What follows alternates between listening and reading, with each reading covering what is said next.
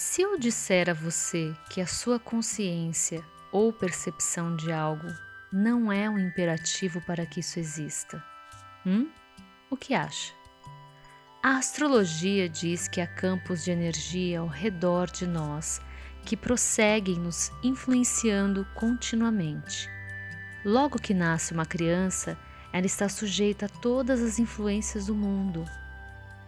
Na linguagem da ciência, podemos descrever o nascimento como um processo de exposição. É exatamente como se expuséssemos um filme numa câmera. Você pressiona o botão de exposição da câmera e instantaneamente as janelas das lentes abrem e fecham, e tudo que estava em frente da câmera fica instantaneamente registrado no filme. O filme é exposto sem afetar a exposição anterior. O filme capturou a imagem da cena para sempre.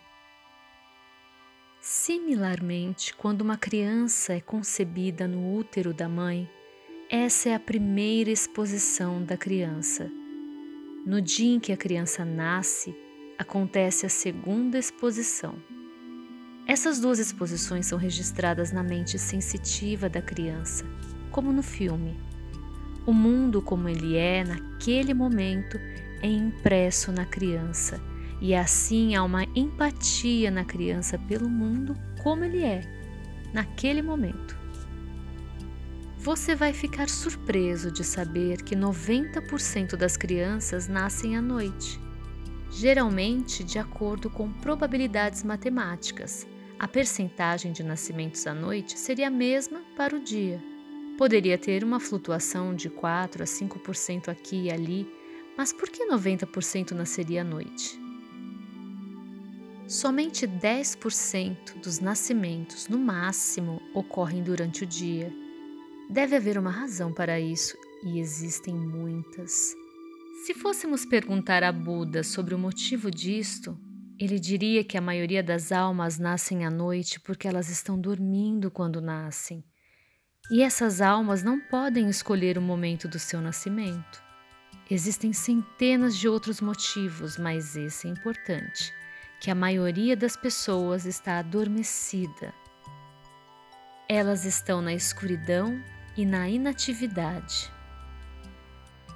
Agora, aquele que nascer após o amanhecer nascerá com energia.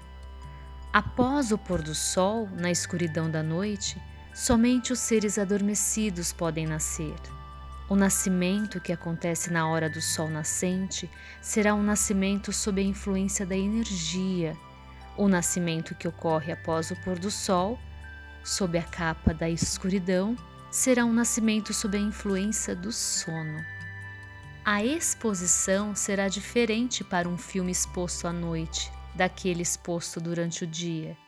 É necessário entender esse ponto sobre a exposição mais claramente, porque a astrologia está profundamente relacionada a isso.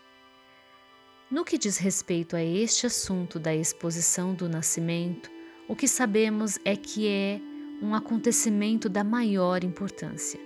Essa exposição lhe acompanhará por toda a sua vida. Assim como da importância da presença do pai e da mãe desde o abrir dos olhos e no decorrer da vida deste ser, lhe mostrando e se colocando como referência de pai e mãe. A filha, a presença do pai e do filho, o da mãe, com equilíbrio de forças e referências dos opostos que se complementam.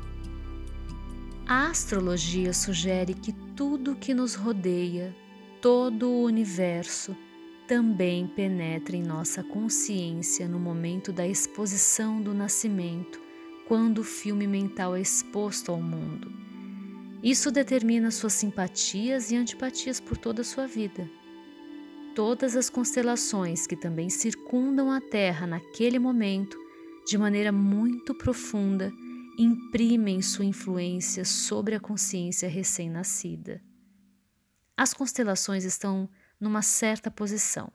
A significância básica dessas constelações repousa na influência de sua radiatividade caindo sobre a Terra no momento do nascimento. Acredita-se que todo corpo celestial possui sua própria radioatividade. O planeta Vênus lança raios que são tranquilos, enquanto que a Lua possui um tipo muito diferente de ondas de radiação.